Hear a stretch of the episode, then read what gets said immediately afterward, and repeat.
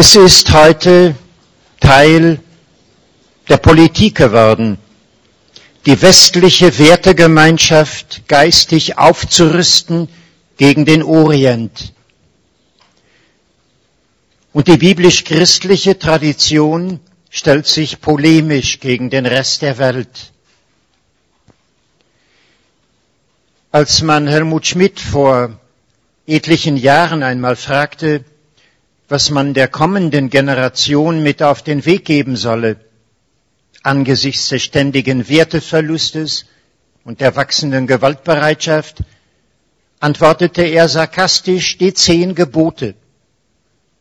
Und als der Journalist ihn ungläubig anschaute, zwischen den Zeilen fragend, ob er denn vermeine, dass dieselben irgendjemand noch wirklich kennen würde, knurrte er zum Kommentar, na und wenn die nicht, dann die Ordnung der Freien und Hansestadt Hamburg. So in etwa denken Politiker fast alle. Thomas Hobbes hatte sie ihnen vorgemacht. Wenn, schrieb er vor Jahrhunderten, in London unter uns ein Indianer lebt, mag er glauben an Manitou oder an welchen Gott er will. Aber natürlich hat er sich zu halten, an die Gesetzgebung des Commonwealths. Ganz falsch ist das nicht, wenn Sie mit dem Auto in den Ferien auf die britische Insel fahren, werden Sie bis zum Pas de Calais konsequent die Verkehrsordnung rechts vor links befolgen. Aber dann jenseits der Röhre genauso konsequent links vor rechts. Beides ist vollkommen willkürlich. Aber eben weil es keine höhere Notwendigkeit für das eine oder das andere gibt, herrscht Gehorsam. Wollten Sie in London so fahren, wie Sie es in Horn-Bad Meinberg gewöhnt wären, könnten Sie verklagt werden wegen der Gefährdung Ihres eigenen und fremder Leute Leben. Sind die zehn Gebote ähnlich einer Ordnung, die man zu befolgen hat, weil irgendeine Willensentscheidung sie uns vorgegeben hat. Es scheint so einfach, in das Leben anderer mit erhobenem Zeigefinger hineinzuregieren. Irgendjemand macht etwas falsch. Und also sagen wir ihm, nein, so musst du tun. Anweisungen, Erklärungen, alle Gesetzgeber lieben es so. Dennoch scheint ganz klar, dass die zehn Gebote nicht in den Händen politischer Gesetzgeber verkommen dürfen. Sie waren unzweifelhaft vor 3000 Jahren einmal so gemeint. Die Ordnung des Zusammenlebens eines Volkes, Israels also, zu bilden. Aber stünde es nur so, hätten wir einen wichtigen Teil der religiösen und ethischen Tradition im Abendland zu nichts weiter auszulegen als in der Sprache einer Gruppengottheit, eines Voodoo-Geistes, der Absolutsetzung eines bestimmten Areals unter den Menschen, statt eines Wegs zur Vereinigung aller Menschen. Es ist sehr gefährlich, die zehn Gebote so zu verstehen. Denn die Bibel selber interpretiert sie ganz und gar polemisch gegen die Religionen der Heiden, gegen deren Glauben an Götter und Götzen.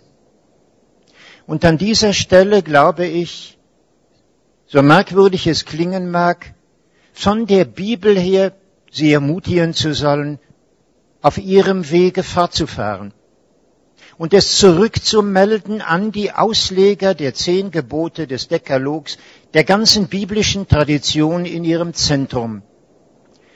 Denn es ist ein absolutes Entweder-Oder. Ob sie den Glauben der Bibel durchsetzen wollen mit machtpolitischen Mitteln, kämpferisch also, bis hin zur Ideologie eines monumentalen Kreuzzugs gegen das Böse, in denen wir seit sechs Jahren kosmopolitisch alle absorbiert werden sollen, oder ob sie einen ganz anderen Weg gehen. Die Bibel selber bietet an die Gestalt des Elia, wie er am Berge Karmel 500 Baalspriester ermordet, um die Götter Kanaans, Baal und Mut niederzuringen. Da wird getötet, da wird Gewalt geübt, da wird Macht ausgedehnt, da wird Herrschaftsanspruch exekutiert. Und dann am Ende soll die reine Wahrheit des Göttlichen stehen. Sehr anders, sehr viel sanfter, weiser, gütiger, menschlicher.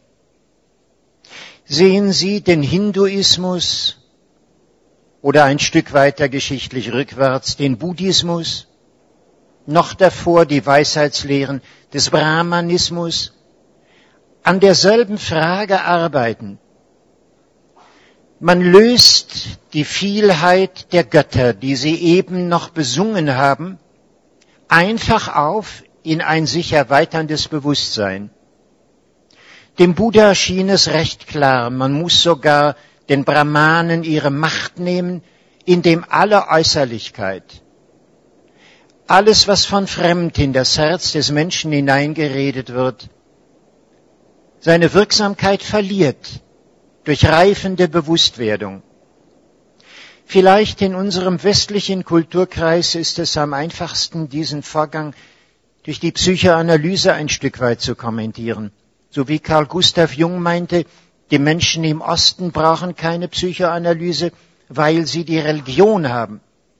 Im Abendland aber könnten wir eine weise Religion überhaupt erst lernen, indem wir den neurotischen Schutt aus unserer Seele wegrüben, um die Quellen wieder rein zum Fließen zu bringen.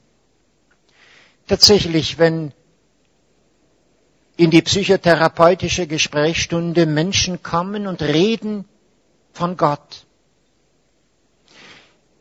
tut es sehr weh zu beobachten, dass selten im Assoziationsraum dieses Wortes die Rede geht von Freiheit, Liebe, Verständnis, Menschlichkeit, sondern in aller Regel von Einschüchterung, Schuldgefühlen, infantilen Ängsten, Abhängigkeiten von den Elternfiguren, kurz einer ganzen Menge von Inhalten, die einmal gelernt wurden, um den Weg zur Selbstständigkeit und Personalisierung des eigenen Lebens zu boykottieren.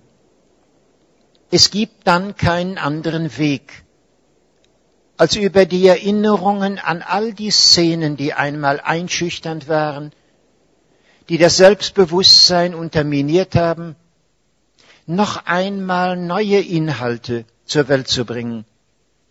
Es ist nicht erforderlich, so zu bleiben, wie man vor 40, 50 Jahren vielleicht gezwungen wurde zu sein. Und je mehr man das Leid daran spürt, was alles unreif liegen geblieben ist, kann es sich langsam überlieben, überleben, übermögen zu einer höheren Freiheit und einer tieferen Stufe der Integration. Entscheidend ist bei all dem, dass in der Psychoanalyse ein Gegenüber gefunden wird, dem man vertrauen darf. Dieser andere werde nicht wieder mit erhobenem Zeigefinger, mit du sollst und du musst das Leben festlegen, einschüchternd, fremdbestimmend, mit Strafgewalt sogar darüber hergehend, ganz in Analogie noch zu dem Gott am Sinai. Eine Regel sollte deshalb heute Morgen gelten. Alles, was wir hören über die sogenannten zehn Gebote, sollten wir nicht als Gebote, als Weisung in dem Sinne external interpretieren, sondern als ein Weisheitsweg, der nach innen führt. Immanuel Kant vor 230 Jahren im Zuge der Aufklärung konnte es sinngemäß so ausdrücken, entweder hat der Gott vom Sinai etwas zu sagen, das in unserem eigenen Herzen, in unserer eigenen Vernunft gesagt wird, dann erscheint er selber als göttlich. Oder er hat etwas zu sagen, das herzlos ist und unvernünftig, und dann widerlegt er sich selber. Eine Gottheit, die nur sprechen kann im Gefälle der Macht, bildet kein Fundament der Moral, sondern der Unmoral. Denn etwas, das im Herzen des Menschen sich nicht beglaubigt und nur unter dem Diktat einem Ohnmächtigen aufgezwungen wird, erweist am Ende, dass das Recht hervorgehen soll überhaupt nur aus der Macht. Und das ist das Widerspiel aller Moral.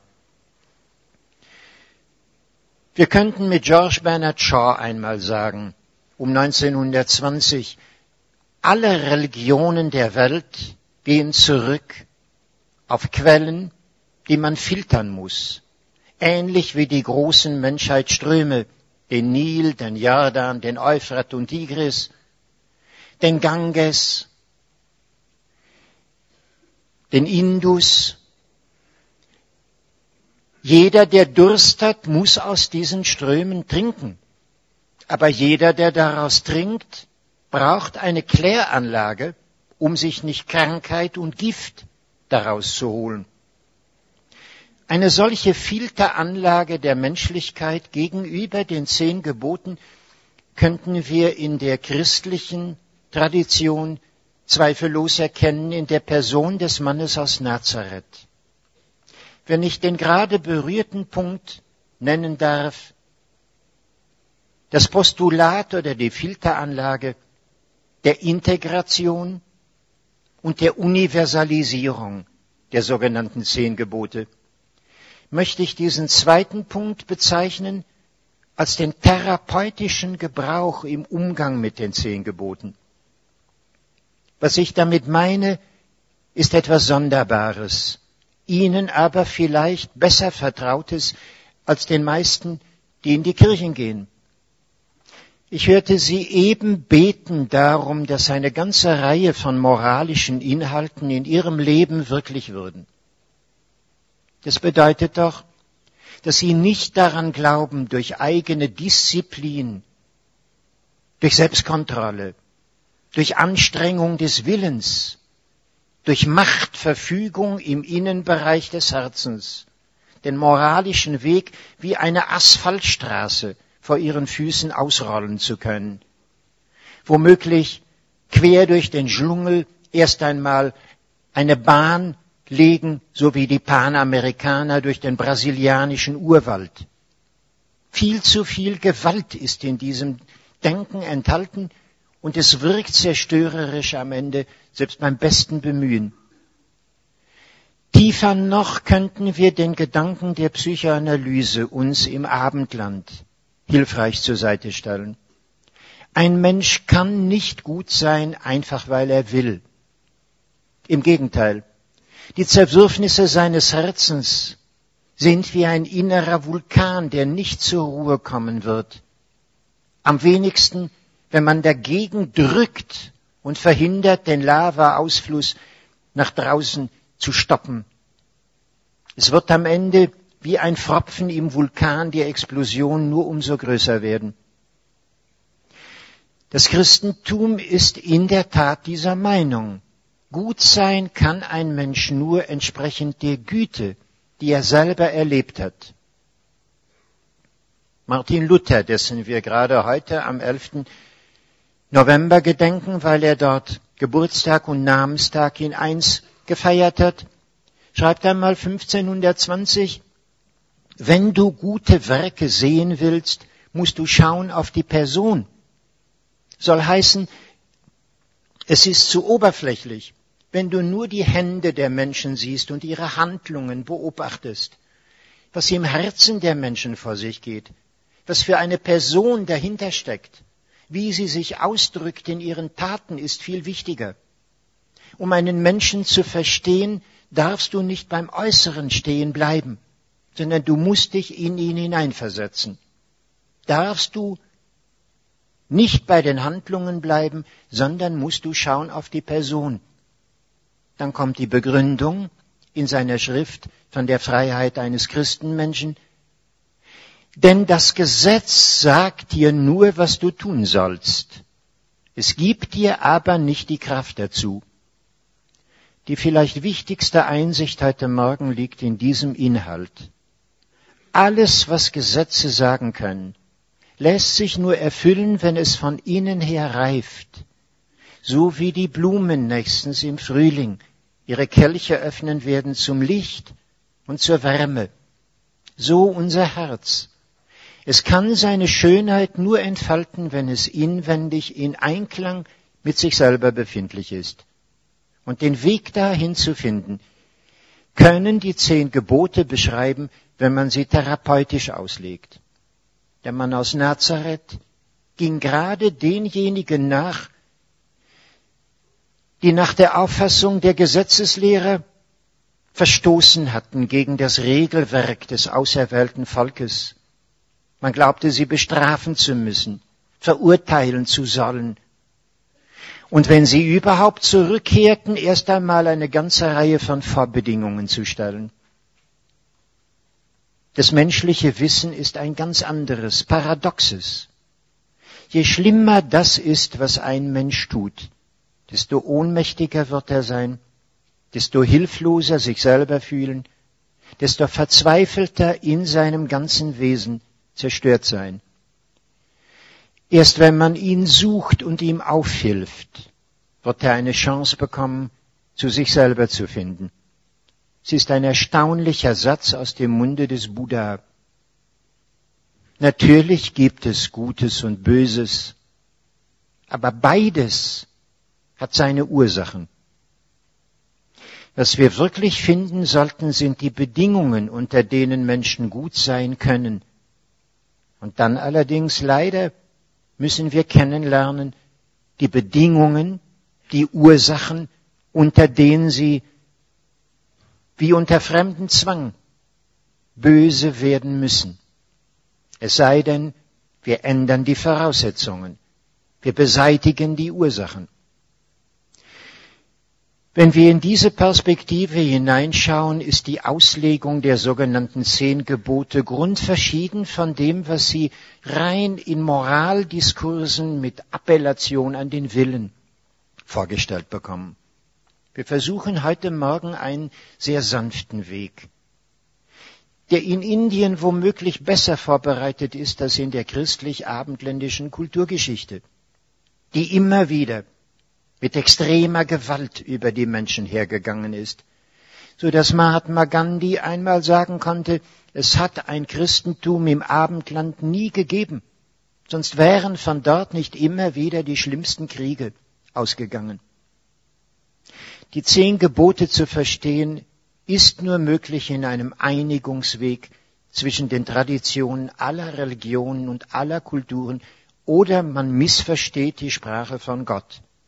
Er kann nicht werden und darf nicht sein das Privateigentum einer bestimmten Konfession, Religion, Region und immer wieder abgegrenzt an den Rändern, polemisch und kampfbereit gegen die Bewohner der Nachbarreligion, Region und Konfession. Wer von Gott redet, wirft sein Herz unter die Wolken und sie ziehen hinüber über die Berge und Weiten der Welt und regnen herab, da wo die Durstbereitschaft zur Aufnahme des Wassers am größten ist. Das Paradox allerdings ergibt sich in den Formulierungen. Gleich das erste Gebot, wenn irgend Sie es noch aus christlicher Schule in Erinnerung haben, beginnt schon, dass Ihnen die Stirn sich runzeln mag, wenn Sie es hören. Ich bin der Herr, dein Gott da ich im Verhältnis von eins zu zehn unter ihnen den Anteil der Frauen schätze gegenüber den Männern, werden sie sich sagen, das hat uns noch gefehlt, der Herr, dein Gott. Da hören wir es richtig, patriarchal natürlich, mit allem, was dabei sozialpsychologisch sich assoziieren mag. Man kann tatsächlich den Matriarchalismus und den Patriarchalismus einander so gegenüberstellen dass im Patriarchat die Akzeptation von Menschen gebunden wird an Voraussetzungen. Im Matriarchat an die Tatsache der Existenz. Was ich jetzt sage, ist sehr idealtypisch gesprochen, schwer beweisbar, kulturhistorisch sehr fließend in den Grenzziehungen, aber vielleicht auch tendenziell so formulierbar.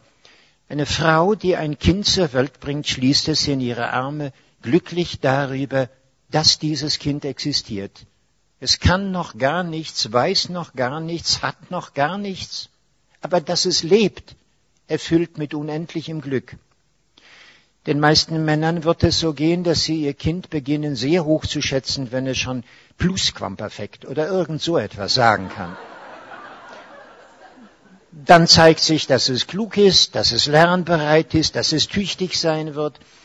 Ich sage das deswegen, weil unsere Schulen immer mehr verschult werden, sogar bis in den Kindergarten hinein. Chips angelegt werden sollen zur Erfolgskontrolle, damit wir den Industriestandort Deutschland sichern.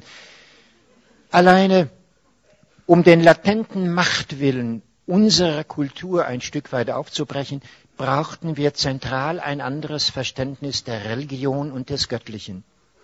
Ganz im Sinne Jesu. Eine Gottheit, die vergibt, die in die Arme schließt, die die Voraussetzungen überhaupt erst wirkt, gut sein zu können. Das ist, was das Christentum nennt Erlösung der Menschen. Statt über die theologischen Begriffe zu diskutieren, möchte ich das Paradox unternehmen, das sogenannte erste Gebot als universelles Begreifen unseres Menschseins auszulegen. Ich bin der Herr dein Gott. Erstens, du sollst keine fremden Götter neben mir haben. Das ist eindeutig exklusiv. Das setzt voraus, dass es andere Götter gibt und es verfügt, dass all die anderen Götter zu vernichten sind zugunsten der Konzentration aller Energie auf diesen einen Punkt, den Gott Israels, Yahweh und niemanden sonst. Eigentlich sollte man über Gott so reden können, dass es alle Menschen betrifft, sagte ich eben noch.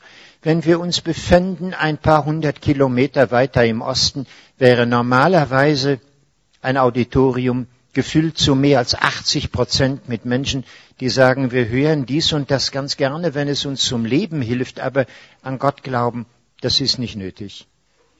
Tatsächlich glaube ich, dass im Sinne der festgelegten Theologensprache man an Gott auch nicht glauben muss.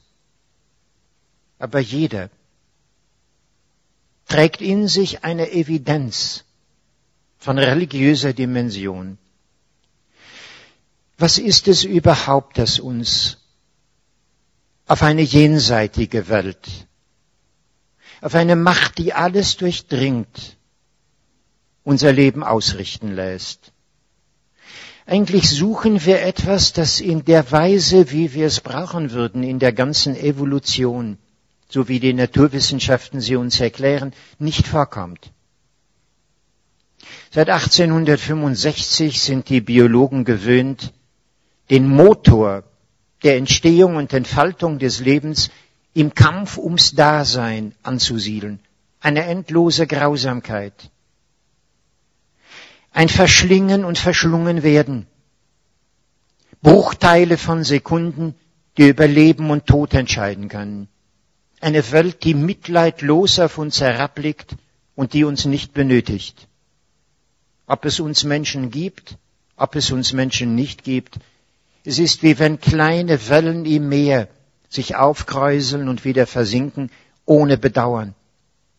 Selbst in der Bhagavad Gita gibt es diesen Gedanken, als Arjuna sich weigert, seine eigenen Brüder zu töten im Kampf der Kauravas und der Pandavas, erklärt ihm Krishna gerade so, dass die Gottheit keinen Verlust haben wird, nicht durch beliebig viele Tausende von Menschen. Darf man so denken, wenn man ein Mensch ist? Das frage ich Sie ganz offen und ehrlich. Darf man sich trösten lassen wie Dürkheim in den Tagen des sogenannten Ersten Weltkriegs an der Westfront? Er kam zur japanischen Zen-Meditation in Vergleichgültigung des Leids, auf das er stieß. Hunderttausende von Toten im Giftgaskrieg, im Ausstoß von Millionen von Sprenggranaten, Brisanzgeschossen auf den Planquadraten der Artillerie, das Massenmorden mit allem, was dazu taugt. Kann man das vergessen, indem man es neutralisiert und universalisiert? Natürlich hat die Natur immer Bestand. Sie rechnet sich plus minus null. Zweiter Hauptsatz der Thermodynamik, der Entropie mag wachsen, aber die Energie im Ganzen kann weder zunehmen noch abnehmen. Darf man diese Gedanken in Einsätzen mit Religion? Wir Menschen suchen, so scheint mir, etwas, das uns bestätigt mit der Flüchtigkeit unseres kurzen Lebens, mit unserer Sinn- und Haltsuche, mit dem Wunsch, dem Bedürfnis, der Notwendigkeit, etwas zu sein. Der Raum, in dem dies erfahrbar wird, ist einzig die Liebe. Bhakti Yoga als ein wichtiger Teil der religiösen Erfahrung. Schon dass Krishna als Person erscheint für Arjuna zeigt etwas Bedeutsames. Und wenn am Ende sogar sie sich alle wiederfinden, die Pandavas, Yudhishthira sogar mit seinem Hund, geht dann nicht aus all dem Reden, wir seien nichts weiter als Wellen im Ozean noch ein ganz anderes hervor, das in den kleinen Schimmern des Schaums, in den Kräuselungen der Wellen, in denen die Sonne sich reflektiert in einem Vielfarbenspiel, etwas Bleibendes und Unzerstörbares liege. Die ganze Religion wird geboren aus der Suche nach einer Liebe, die es in der ganzen Welt naturwissenschaftlich erklärt nicht gibt dann schauen wir uns um in den Gang der Weltgeschichte und wir werden genauso entsetzt davor stehen. Eine endlose Blutmühle, die sich im Kreise dreht. Wo gäbe es in ihr Erbarmen und Mitleid? Kaiser Ashoka, den hier im Abendland kaum jemand kennt, im Unterschied zu Alexander dem Großen oder Napoleon. Kaiser Ashoka konnte, als er ein riesiges Reich erobert hatte und zum Buddhismus konvertierte. Mitleid in den Toleranzedikten, weise geworden, der Menschheit zum Vermächtnis machen. Es ehrt die Religion eines anderen schlecht, wer seine eigene dazu benutzt, jene herabzusetzen, lesen Sie da. Es wird am Hofe Ashokas das Schlachten von Tieren zur Nahrungsgewinnung unter Verbot gestellt. Es herrscht der Wille, eine Einheit zu schaffen durch das Prinzip des Mitleids, einer Güte, die nicht mehr verletzt. Ashoka war eine Ausnahme.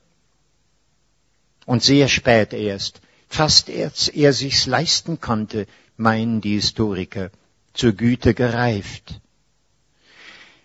Wir suchen in der ganzen Naturgeschichte, in der ganzen Kulturgeschichte nach etwas, das darinnen kaum oder gar nicht sichtbar wird, nach einer Liebe, die einen jeden von uns persönlich meint. Sollten wir diese Liebe als Gott bezeichnen, dann wüssten wir, dass jeder danach unterwegs ist, gleich wie er sie benennt. Er möchte ein Gegenüber finden, dem er Vertrauen schenken kann er möchte die Begegnung mit etwas, das seinem eigenen Dasein Rechtfertigung gibt.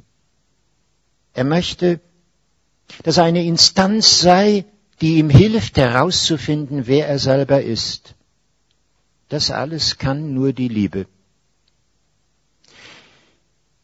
Vor einer Weile traf ich jemanden, der mir erklärte, dass er solche Gespräche, wie wir sie gerade intonieren, nicht hören will.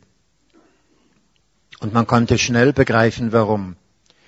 Seine Frau war gestorben vor drei Jahren und er erklärte, ein Gott habe er nicht nötig, Das heißt, er besitze einen eigenen und zeigte damit auf dem Küchentisch, da stand eine Whiskyflasche.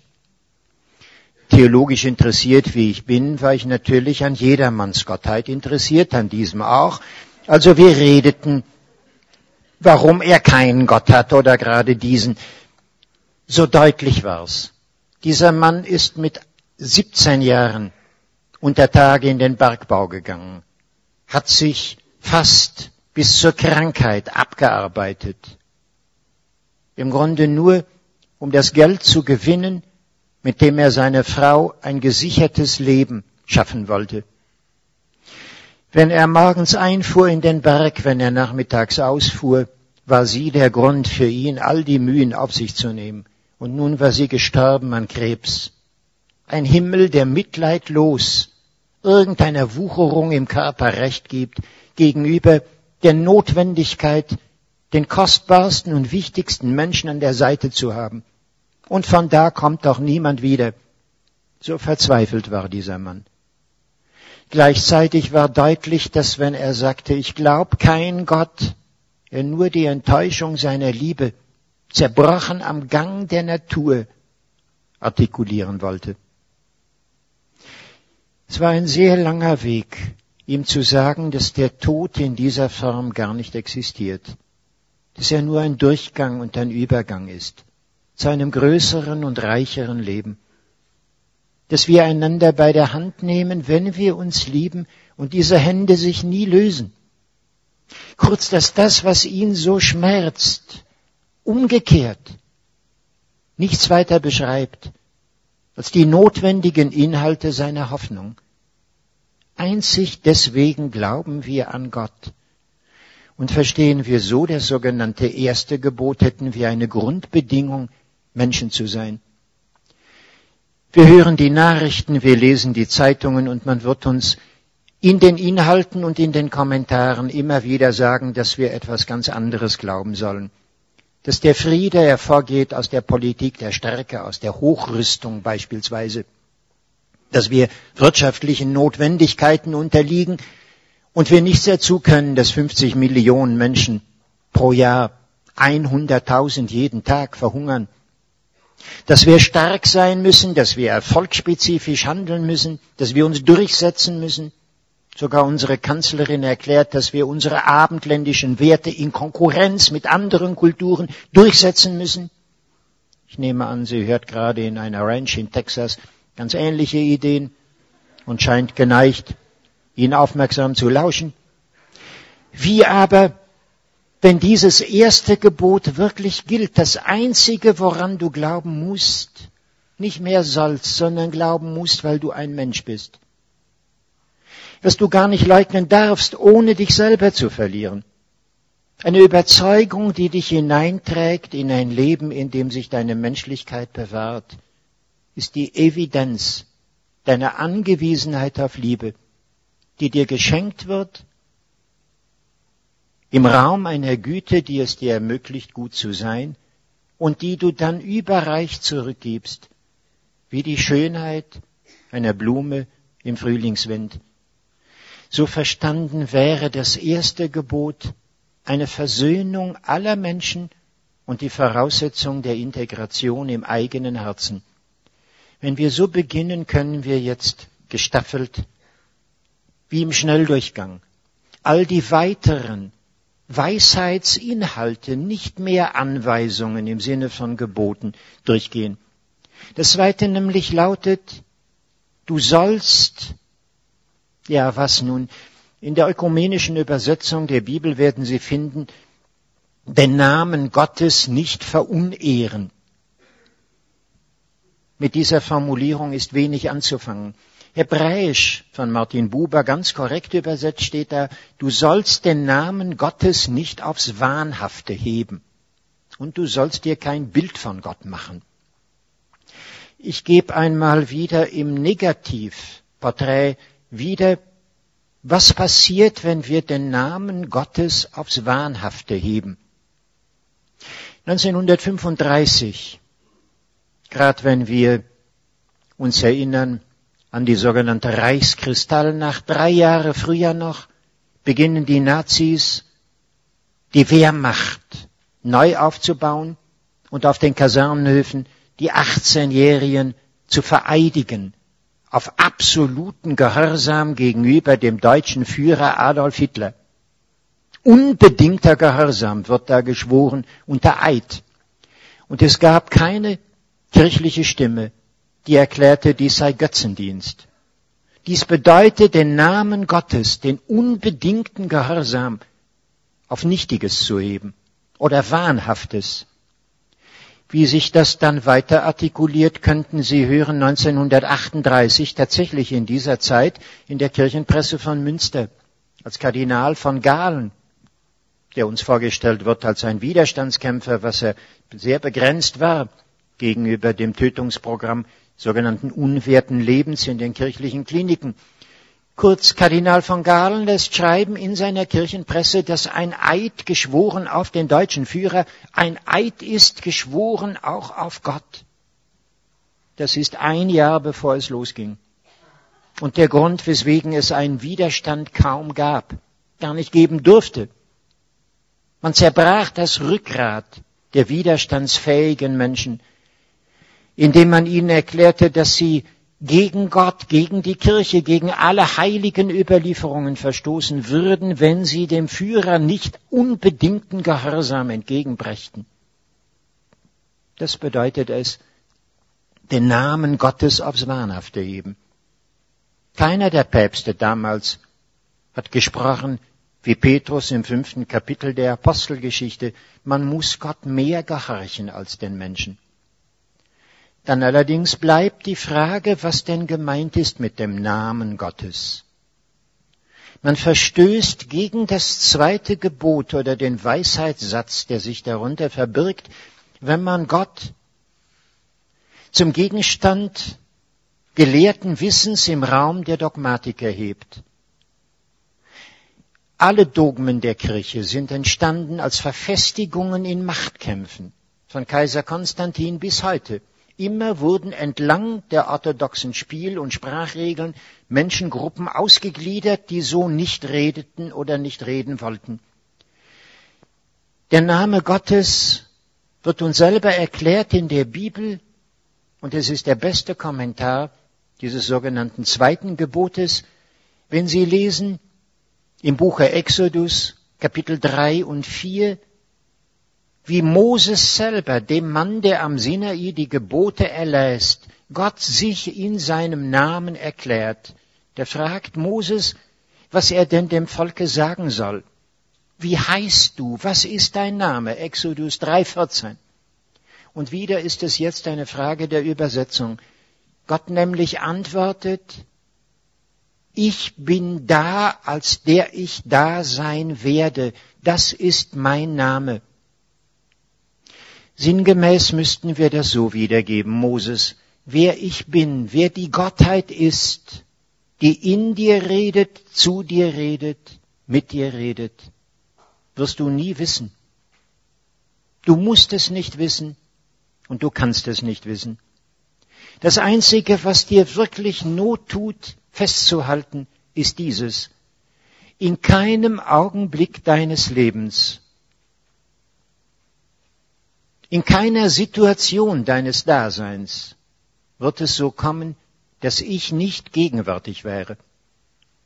Das ganze Vertrauen, das du aufbringen musst, ist, dass du nie allein sein wirst. Ich werde da sein, so wie es dir notwendig ist. Als Widerspruch, wenn du dabei bist, dich zu verirren. Als jemand, der dich aufhebt, wenn du am Boden liegst als jemand, der dich stützt, wenn du wankend wirst, als jemand, der dich aufhält, wenn du dich selber überläufst, als jemand, der dich begleitet, wenn du es brauchst, als jemand, der dich zur Ruhe bringt, wenn du erschöpft bist, als jemand, der dir die Augen auftut im Frührot der Sonne. Ich bin da, als der ich da sein werde. Vor einer Weile hat eine Frau mir, als sie das Büchlein Die Zehn Gebote gelesen hatte, sie geht selber auf die 80 zu, als persönliche Erfahrung erläutert.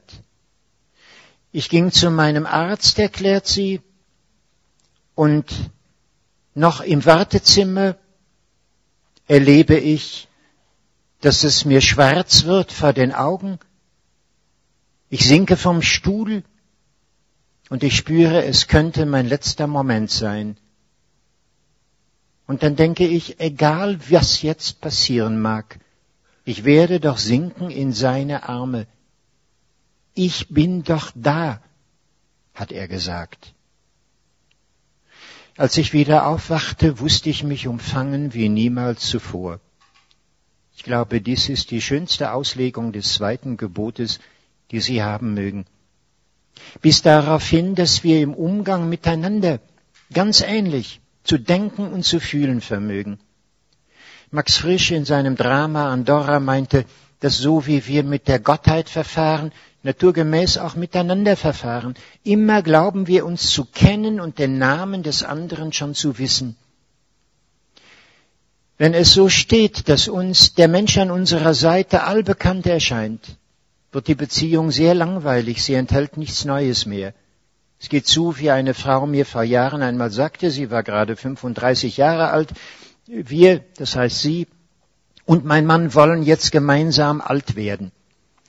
Das sollte heißen, ich erwarte überhaupt nicht mehr, dass in unserer Ehe, in unserer Gemeinschaft irgendetwas passieren könnte, das die Bedingungen noch verändern würde, auf denen wir jetzt stehen. Bloß nicht. Ist eine Rede der Angst, die einander festschreibt bis zum Unwandelbaren. Hingegen, wenn Sie einmal denken, es wäre möglich, sich auf den anderen hinzubewegen mit einer offenen Frage, wo steht er jetzt? Was begibt sich in ihm, das aufbricht und so noch nie war? Welche Energien setzen frei? Gerade die Elemente der Zugewandtheit, der Begleitung, der wechselseitigen Ergänzung. Ist ihnen deutlich, dass sie den Namen des anderen niemals kennen dürfen, sondern nur immer neu sich sagen lassen können. Ist ein Heiligtumsraum, das Leben des anderen.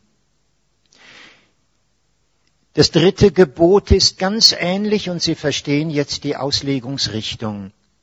Du sollst den Sabbat heiligen. Auch bei dieser Formulierung können wir sofort den Unterschied der Religion wichtig machen.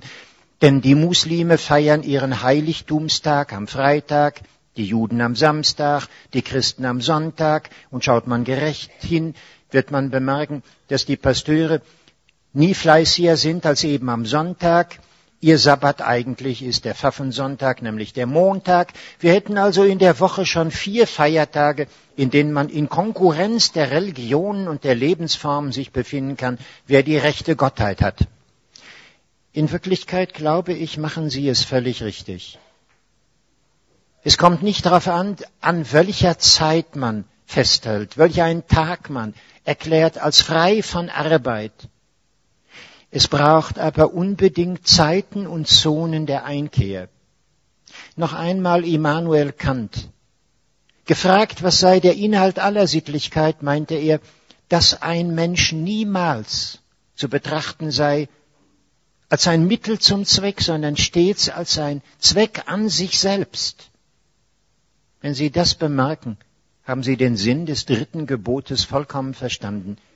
Sie selbst mit Ihrem Dasein sind ein solcher Tempel des Göttlichen. Etwas, das nicht mehr hinausweisen darf in die Funktionszusammenhänge der Ausbeutung, der Nützlichkeit, der Frage, wozu bist du mir dienlich? Da ist eine Selbsttranszendenz im Dasein, etwas Absolutes, das gegeben ist mit ihrer Person. Und darin zu ruhen, darin einzuschwingen, darin zu merken, wie es still wird, leise, und zu sich selber kommt, ist die ganze Art, das dritte Gebot zu leben. In Andeutungen, weil es fast selbstverständlich wird und jeder sich von innen her schon sagen kann, lassen sich vom vierten Gebot an die zentral ethischen Inhalte des Dekalogs auslegen. Das, woran die Politiker interessiert sind. Die ersten drei Gebote mögen für Manitou, Allah oder Yahweh gelten. Das ist in jeder Demokratie frei wählbar, aber die bürgerliche Gesetzgebung hebt jetzt an. Das heißt ein wenig ironisch, das tut sie überhaupt nicht. Das vierte Gebot würde beginnen mit der Ehrung der Alten. Ehre Vater und Mutter und nicht mit dem Abbau der Renten, der Alterssicherung rein individualisiert, bei sieben Millionen Deutschen, die überhaupt kein Vermögen haben, bei 15 Millionen Hartz-IV-Empfänger, so könnten wir dranbleiben. Aber was Sie selber sich sagen könnten, ist ein Daseinsgesetz. Der Buddha lernte seine Weisheit einfach durch das Erleben bei der Ausfahrt in Kapilavastu, dass es zu uns Menschen gehört. Zu erleben, altern, krank werden und sterben. Wenn das zu jedem gehört, geht daraus hervor die Einheit in rein kreatürlicher Bedürftigkeit. Da, wo ein alter Mann, eine alte Frau sich heute befindet, werden wir unweigerlich, wenn wir nicht durch frühen Tod schon von dieser Erde geholt werden, uns eines Tages selber befinden. Und wie wir dann möchten, dass man mit uns umgehe, so sollten wir mit jenem anderen umgehen. Sehr schön, wie Buddha und in seinem Erbe Arthur Schopenhauer immer wieder sagen konnte, der ganze Inhalt der Ethik sei dies. Das bist du, Tatvam Asi. Erkenne dich in dem anderen, gerade in seiner Not, als dich selber wieder. Es ist kein Mitleid derart, dass sich ein Reicher herabbeugt zu einem Armen. Es ist, dass ein Mensch sich erkennt als sich selbst in dem anderen. Noch mag er an Geldmittel dem Bettler überlegen sein, aber er selber ist der Bettler. Und deswegen strömt es wie im Gefälle des Wassers für eine Weile den Berg hinab, um sich im See zu sammeln, in dem alles endet. Das vierte Gebot wäre nichts weiter als eine Beschreibung des Umgangs im Unterschied des Alters und der Abstände der Generationen. Das fünfte Gebot könnten und müssten wir im Abendland überhaupt erst lernen aus der Weisheit Indiens. Du sollst nicht töten. Nirgends in der Bibel wird das streng eingehalten. Es bedeutet eigentlich nur, du sollst nicht morden, nämlich auf eigene Faust deinen Stammesangehörigen. Wenn es aber der Staat befiehlt, dann werde ein Killerprofi unter dem Drill irgendeines Sergeants, dann lass es dir beibringen. Skrupellos, gefühllos, kalt, als Maschine. Wir töten ständig. Und den Umgang mit den Tieren haben wir bis zum Grausam industrialisiert, eine ganze Fabrik, die die Grausamkeit über sie hergehen lässt, die geschundene Kreatur. Aber das Gebot des Ahimsa, du sollst nicht verletzen, bezogen auf Tiere wie Menschen, wäre die Universalität, die wir ableiten müssten aus der Vorstellung eines Gottes, welcher alles Leben umschließt. Beim sechsten Gebot in Andeutungen lässt sich's mit Händen greifen, mehr vielleicht als an allen anderen Stellen, dass man die Ordnung des Herzens nicht erzwingen kann mit erhobenem Zeigefinger und moralischer Strangulation. Wie ordnet sich unser Gefühl so, dass es fest wird, zuverlässig bleibt, bindungsfähig und konstant in der Verbundenheit untereinander? Schon Goethe dachte darüber nach in den Wahlverwandtschaften, man solle die Kinder doch nicht lehren mit der wüsten Aneiferung der Fantasie, du sollst nicht Ehe brechen. Die Wahrheit ist, wir müssten das Glück einer Liebe lehren, welche den Bruch und das Zerwürfnis nicht nötig hat. Ich mache es jetzt sehr schnell. Beim achten Gebot, du sollst nicht lügen, hätten wir im Grunde wieder äußerlich nur die Rede der Menschen, die sich an die faktische Mitteilung der Wahrheit, der Sachverhalte zu orientieren hätten. Wer aber formt unser Herz so, dass es klingt und schwingt wie eine Glocke, die keinen Riss hat? Wahrheit bedeutet, dass wir mit uns so eins sind, dass innen und außen in Übereinstimmung sich befindet. Sonst werden wir lügen können, selbst wenn wir Fakten mitteilen. Hören Sie die Sprache der Politik, Wann führt man uns hinters Licht? Wann gibt man uns die Informationen, die wir brauchen? Wir sollen es nicht einmal verstehen. Je höher die Kultur kommt, desto windiger und wendiger scheint unsere Sprache zu sein. Aber umso notwendiger bedürfen wir der Zentren, in denen man uns erlaubt, eins zu werden mit uns selber. Und es wäre die Bedingung der Wahrhaftigkeit, dann auch der Wahrheit. Sehr geschwind könnte ich zusammenfassen das siebente, neunte und zehnte Gebot. Es geht um Diebstahl. Es geht um das Begehren deines nächsten Frau, deines nächsten Ochs, noch Esel und alles, was sein ist. Tatsächlich hat die Bibel sich mal so ausgedrückt. Du sollst nicht begehren und alles auf derselben Stufe des Besitzes. Von Weib und Hab und Gut wie Sachwerte, die verhandelt wurden. Ich mach's nur noch in ganz kurzen Andeutungen. Gebetet haben Sie vorhin noch, dass die Gier, die Trishna, der Durst sich verringern möge in unserem Herzen. Er steckt dahinter, wenn wir das siebente Gebot oder das neunte oder das zehnte in Versuchung kommen zu brechen. Eine Begierde, die gefräßig macht, die keine Rücksicht kennt. Nur das Schlimme ist, dass wir in einem Weltenzustand leben, in dem die Gier objektive, maßlose Strukturen angenommen hat. Wir bestrafen heute eine Zwölfjährige, die, um mit ihrem Freund sprechen zu können, im Supermarkt ein Handy mitgehen lässt. Dann ist sie eine Ladendiebin. Tut sie es mit 14, gilt sie für vorbestraft. Und tut sie es mit 18, muss sie mit schlimmen Strafen rechnen. Wer aber bestraft die Leute, die ganze Firmen aufkaufen, bloß um Tausende von Arbeitslosen neu zu schaffen, damit die Profitraten ansteigen. Wer bestraft diejenigen, die die Urwälder in Brand stecken, nur damit die Investitionen des Großkapitals sich noch rascher vermehren? Wer bestraft diejenigen, die Kriege führen, nur um an die Ressourcen ausbeutbar im Boden zumeist der Länder der dritten Welt zu kommen? Was ist es mit einem Wirtschaftssystem, das überhaupt nur Bestand haben kann, wenn es wie ein Krebsgeschwür in unserem Körper wächst und wächst, zwei Prozent Wachstum mindestens.